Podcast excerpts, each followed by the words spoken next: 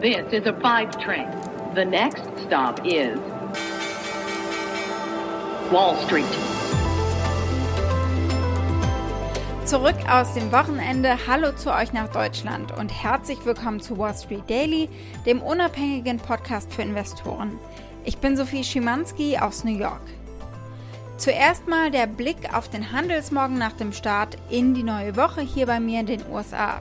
Wir sind direkt mal mit neuen Rekordmarken für den S&P 500 und für den Tech-Index Nasdaq gestartet. Der Dow Jones ist aktuell leicht im negativen Bereich und verliert etwas mehr als 100 Punkte. Die Aktien haben ja schon am Freitag äh, ihre beste Woche seit Monaten beendet, weil die Anleger zuversichtlicher sind, dass die hohe Inflation in den USA keine anhaltende wirtschaftliche Bedrohung ist, sondern ein vorübergehender Aufwärtstrend. Ein massives parteiübergreifendes Infrastrukturabkommen schien dann am Sonntagabend wiederbelebt zu werden, nachdem Präsident Joe Biden am Samstag klargestellt hatte, dass er nicht vorhat, gegen das Gesetz ein Veto einzulegen, auch wenn es äh, nicht ganz so aussieht, wie die Demokraten es äh, sich gewünscht hatten. Die hatten nämlich auf einen zweiten Gesetzentwurf gedrängt, der die Finanzierung von Themen wie Klimawandel und Gesundheitsversorgung zum Beispiel umfasst. An anderer Front gibt es diese Woche jede Menge an Wirtschaftsberichten, die die Anleger auch beeinflussen dürften. Wochenauftakt eine durchaus interessante Handelswoche. Es ist der Monats- und Quartalsabschluss, der nun ansteht am Mittwoch. Donnerstag dann der erste Tag im neuen Monat, im Quartal. Heute keine so neuen Impulse. Wir sind kurz vor der Berichtssaison, also da wird sich jetzt auch keiner mehr so weit aus dem Fenster lehnen, außer es gibt Special Situations. Drug maker Johnson Johnson has agreed to stop the sale of opioids and pay more than 230 million dollars as part of a settlement with the state of New York. In den Montagshandel hinein. Los geht's.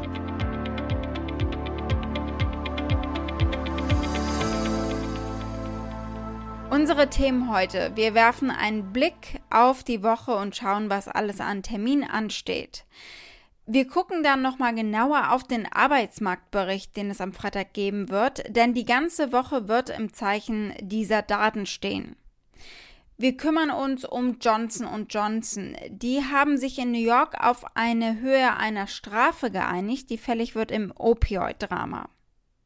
Die Aktie des Tages ist die von Intellia Therapeutics. Die steigt nämlich am frühen Morgen ordentlich an um knapp 50 Prozent und wir gucken, was dahinter steckt. Und dann feiern wir in Anführungszeichen ein bisschen Elon Musks 50. Geburtstag heute.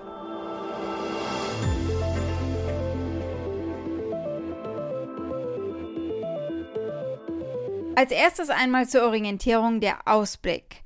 Äh, es gibt einzelne Quartalsberichte, aber die Berichtssaison läuft aus und es wird ruhiger. Das merkt man diese Woche. Am 30. Juni, das ist der Mittwoch, gibt es den Bericht von einem der fünf größten Halbleiterhersteller der Welt von Micron. Am Mittwoch stellt Daimler in Stuttgart den ersten elektrischen Serien-LKW e-Actros vor. Und am Donnerstag ist die OPEC Plus Konferenz. Da geht es natürlich um Förderdrosselung und damit um die Zukunft für den Ölpreis. Und dann gibt es einige Wirtschaftsdaten bzw. Lesungen, zum Beispiel zum Verbrauchervertrauen. Und dann Zahlen zum US-Arbeitsmarkt. Der ist noch weit davon entfernt, sich von der Pandemie erholt zu haben. Am Freitag wird das Arbeitsministerium den Jobbericht für Juni dann also veröffentlichen. Der könnte nun eine Beschleunigung der Wiedereinstellung und einen Rückgang der Arbeitslosenquote zeigen. Ja, und weil dieser Bericht so spannend wird, lasst uns doch nochmal genauer darauf gucken. Die Zahl der Beschäftigten außerhalb der Landwirtschaft wird im Juni wahrscheinlich um 700.000 Stellen gestiegen sein, das erwarten Ökonomen. Das wäre eine Beschleunigung gegenüber Mai und es wäre der größte Anstieg seit März. Und die Arbeitslosenquote könnte im Juni von 5,8 Prozent im Mai auf 5,6 Prozent sinken. Also immer näher ran an das 50-Jahrestief von vor der Pandemie. Das waren 3,5 Prozent. Denn das kommt noch hinzu. Vor dem Loch, das die Pandemie in den Arbeitsmarkt gerissen hat, lief es historisch stark in den USA. We went from having one of the strongest labor markets in about 50 years to just like that, essentially seeing millions of people file for unemployment each week. Selbst mit einem beträchtlichen monatlichen Zuwachs jetzt wäre die Wirtschaft aber immer noch weit von dem Beschäftigungsniveau von vor der Pandemie entfernt. Anfang Juni waren im Vergleich zum Februar 2020 immer noch mehr als 7 Millionen weniger Menschen beschäftigt, wobei das Defizit natürlich in der Dienstleistungsbranche, also zum Beispiel in Restaurants und Hotels, am ausgeprägtesten war. Aber auch im verarbeitenden Gewerbe gibt es einen Mangel an qualifizierten Arbeitskräften, äh, der nach neuesten Daten ein Rekordhoch von über 9 Millionen erreicht hat, dieser Mangel. Diese Diskrepanzen zwischen Angebot und Nachfrage auf dem Arbeitsmarkt treiben natürlich die Löhne in die Höhe und bedeuten zusätzliche Kosten für die Unternehmen. In einem Bericht vom Freitag wird erwartet, dass der durchschnittliche Stundenlohn für Juni im Vergleich zum Vorjahr um 3,6% gestiegen ist. Blicken wir als nächstes auf Johnson Johnson. Das Pharmaunternehmen hat sich mit New York State geeinigt auf eine Vergleichszahlung. Dieser Vergleich erlöst das Unternehmen jetzt von einem Opioid-Prozess, der am Dienstag hätte beginnen sollen. Der Vergleich beträgt 230 Millionen US-Dollar und zusätzlich darf das Unternehmen keine Opioide mehr vertreiben in den Vereinigten Staaten.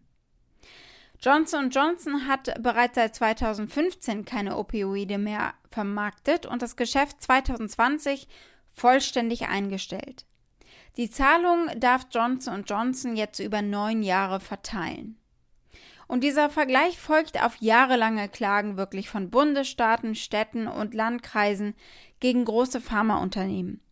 Sie haben im letzten Jahrzehnt fast 500.000 Menschen verloren, die nach einer Abhängigkeit und einer Überdosierung gestorben sind. In einer Doku, die ich nur empfehlen kann, Painkiller heißt sie, erzählen Ärzte und Apotheker und Suchtberater, warum gerade Opioids so gefährlich sind. Well, there's lots of drug crises. We've had an alcohol crisis. There's a tobacco crisis. There's a lot of crises at the same time. Why particularly opioids? Because they're readily available. Because there's a huge profit margin. Opioids are available both legally and illegally. So, opioids are also used for pain management in North America. Die Argumentation von Regierungen war jetzt immer, dass Ärzte die Medikamente zu oft verschrieben haben, auf Drängen hin der Pharmaunternehmen, was dazu geführt hat, dass die Menschen eben reinweise süchtig geworden sind und dann andere illegale Formen von Opioiden missbraucht haben. Schon bevor die Corona-Pandemie das Land gebeutelt hat, war die Rede von einer Opioid-Epidemie. Und äh, diese Epidemie hat in unzähligen Gemeinden im Bundesstaat New York und im Rest der Nation verheerende Schäden angerichtet und Millionen von Amerikanern sind immer noch süchtig. Das heißt es in der Erklärung zu diesem Vergleich. Johnson Johnson habe dazu beigetragen, diesen Brand zu entfachen. Nationwide, the opioid crisis is raging. The overdose death rate now the highest in U.S. history. John, can you hear me? The opioid epidemic in the U.S. has left police and medical services struggling to cope with the sheer number of overdoses and deaths. Uh, male subject sleeping in his car. A hidden world where on call paramedics in a seemingly endless race to save lives. The rate of rise of fatalities has just stepped up, up, up. It's 24 hours a day. In einer Erklärung vom Samstag sagte Johnson Johnson, der Vergleich sei kein Eingeständnis von Haftung oder Fehlverhalten des Unternehmens und lediglich im Einklang mit den Bedingungen der zuvor angekündigten Einigungsvereinbarung über 5 Milliarden US-Dollar zur Beilegung von Opioidklagen gewesen. Das Unternehmen sagte auch, es werde sich weiterhin gegen Klagen verteidigen, die durch die Vereinbarung nicht gelöst wurden.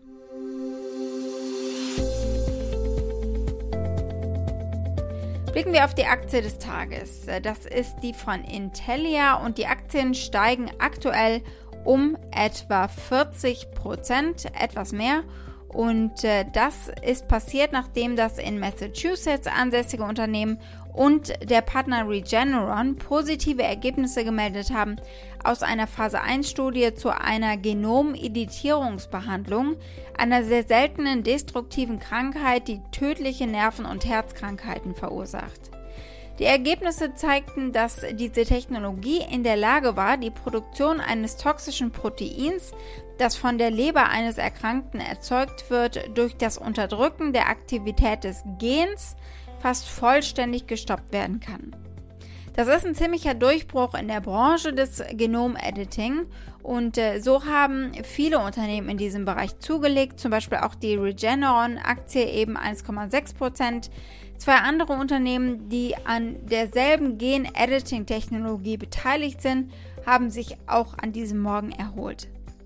Aber bleiben wir bei der Aktie von Intellia und schauen, was Analysten sagen. Zwölfmal gibt es ein Kaufrating, einmal heißt es Overrate und dreimal gibt es das Halten-Rating. Das macht ein durchschnittliches Kaufrating. Das durchschnittliche Preisziel liegt bei 94 Dollar.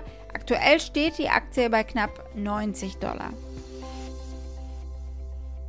Blicken wir zum Schluss auf Elon Musk. Der hat Geburtstag, er ist heute 50 geworden. Die Fans haben sich getroffen und feiern ihn mit einem Video. Der Techno-Song unten drunter ist natürlich Elon Musks Song, also den er veröffentlicht hat. Don't doubt your vibe, also zweifle nicht an dir.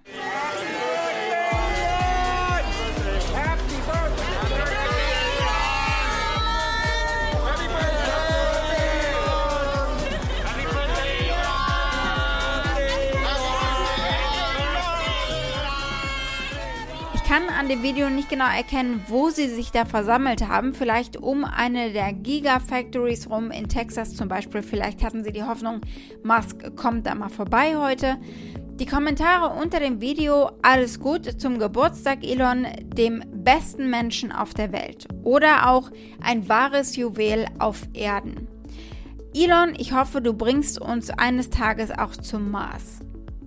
Ja, und das ist vielleicht sein größter Auftrag, sein größtes Ziel. Er hat die Autobranche auf den Kopf gestellt, er baut Raketen, die man recyceln und äh, wiederverwenden kann. Und er hat gerade sein letztes Haus zum Verkauf angeboten, um die Mission Mars zu finanzieren.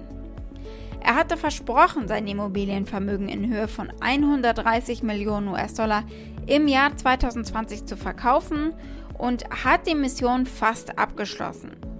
Jetzt wohnt er tatsächlich in einem Fertighaus auf, Achtung, 37 Quadratmetern. Er twittert vor ein paar Tagen, mein Hauptwohnsitz ist buchstäblich ein 50.000 Dollar Haus in Boca Chica, das ich von SpaceX miete. Es ist aber irgendwie toll. Das einzige Haus, das ich noch besitze, ist das in der Bay Area und wenn ich das verkaufe, dann an eine große Familie. Das ist natürlich auch eine Reaktion auf Vorwürfe hin, er wäre abartig reich und zahle zu wenig Steuern. Eine wilde Party wird in diesem Häuschen heute wohl nicht stattfinden, nehme ich an. Er ist ja jetzt selbst auch nicht bekannt dafür, besonders wild zu feiern oder sich viel freizunehmen. Seinen 47. Geburtstag zum Beispiel hat er durchgearbeitet. Vielleicht macht er was mit seinen Kindern und der Partnerin, aber ich wäre jetzt wirklich schwer überrascht, wenn es ein rauschendes Fest geben würde. Aber es ist sicherlich eine Zeit für ihn zu reflektieren, wie weit er gekommen ist in diesen 50 Jahren auf der Erde. Hier ist er in 2020. Er spricht darüber, dass wir schneller Innovationen entwickeln müssen, sollte das bald was werden mit dem Mars. Denn er will ja die Menschheit umziehen in 2050, auch wenn er selbst sagt, er da vielleicht schon tot sein wird. Es gibt ein bisschen äh, unangenehmes Schweigen zum Schluss dieser Bemerkung. Sie ist einfach ein bisschen seltsam. If we don't improve our pace of progress, I'm definitely, you know, going to be dead before we go to Mars. So um, I'm just like, would like to not be dead when by the time we go to Mars. That's my aspiration here. Um, if it's taken us 18 years just to get ready to do the first people to orbit, we better improve our rate of innovation or, you know, based on past trends, I am definitely going to be dead before Mars. So we've got to improve our pace of innovation a lot. So, yeah. Um Und deswegen ist jeder Geburtstag, der verstreicht, für ihn sicherlich auch ein kleiner Stich, der ihn daran erinnert, dass wir noch nicht auf dem Mars sind. Das hindert die Fans nicht daran, ihm zu gratulieren von der ganzen Welt aus. Happy birthday, Elon, from the Tesla Owners Club of Orange County. Happy birthday, Elon. Thank you for making science fiction. Happy birthday, Elon. Thank you for the inspiration you've given us. Happy birthday to you. Happy 50th, Overlord. And now, to the moon. Wall Street. Egal ob to the moon oder to the Feierabend, damit war es das für heute. Ich hoffe natürlich, ihr seid morgen wieder mit dabei. Schickt gerne eure Fragen oder Vorschläge. Ihr erreicht mich unter wall-street-daily at mediapioneer.com. Habt einen schönen Abend heute bis morgen, eure Sophie.